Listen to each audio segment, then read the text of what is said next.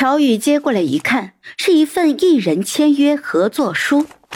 他开始翻阅，越看这神色就越正经，最后都顾不上工作礼仪了。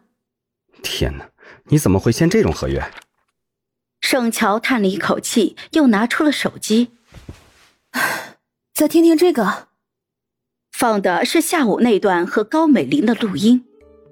乔宇听完之后，惊的是下巴都要掉下来了。这是什么圈内秘辛啊？你们娱乐圈都是这么乱的吗？盛乔无奈的笑了一下，喝了一口热茶，稳定了一下情绪。我给你总结一下。五年前，我爸因为好赌欠了高利贷三百万，跳楼自杀了。高利贷找我和我妈还钱，我还不上，他们绑我去拍了裸照。我现在的经纪人高美玲帮我还了三百万，代价就是这份不平等合约。现在我想解约，高美玲用裸照威胁我。我找你就是想知道，我能用法律手段保护自己吗？乔宇还处于震惊的阶段。盛乔也不急，一壶茶喝完，又煮了一壶。乔宇终于回过了神来，皱眉问他：“你就这么把这件事情告诉我了，不怕传出去吗？”我既然找你，就是百分之百信任你。我说了，除了你，我谁都不信。虽然不知道他这莫名其妙的自信来自于哪里，但是被人这么无条件的信任，乔宇心里还是有些震动的。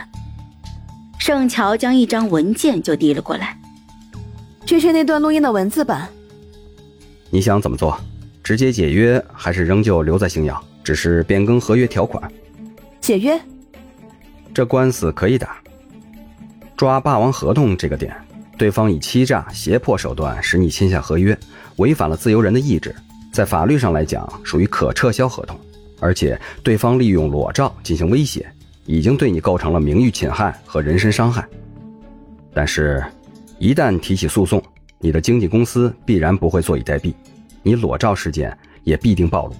如果公司打算鱼死网破，将那些照片公布，我们是没有证据证明泄露方就是星耀传媒，因为这些照片不是星耀拍的，是你的那些高利贷债主，他们完全可以说，当年债主并没有销毁原件，照片是从债主那儿泄露出去的。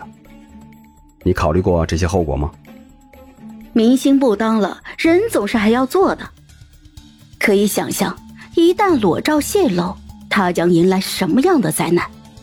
他的黑粉，对他印象极差的路人，公司请来污蔑他的水军一哄而上，足够将他是踩入深渊，一辈子都翻不了身。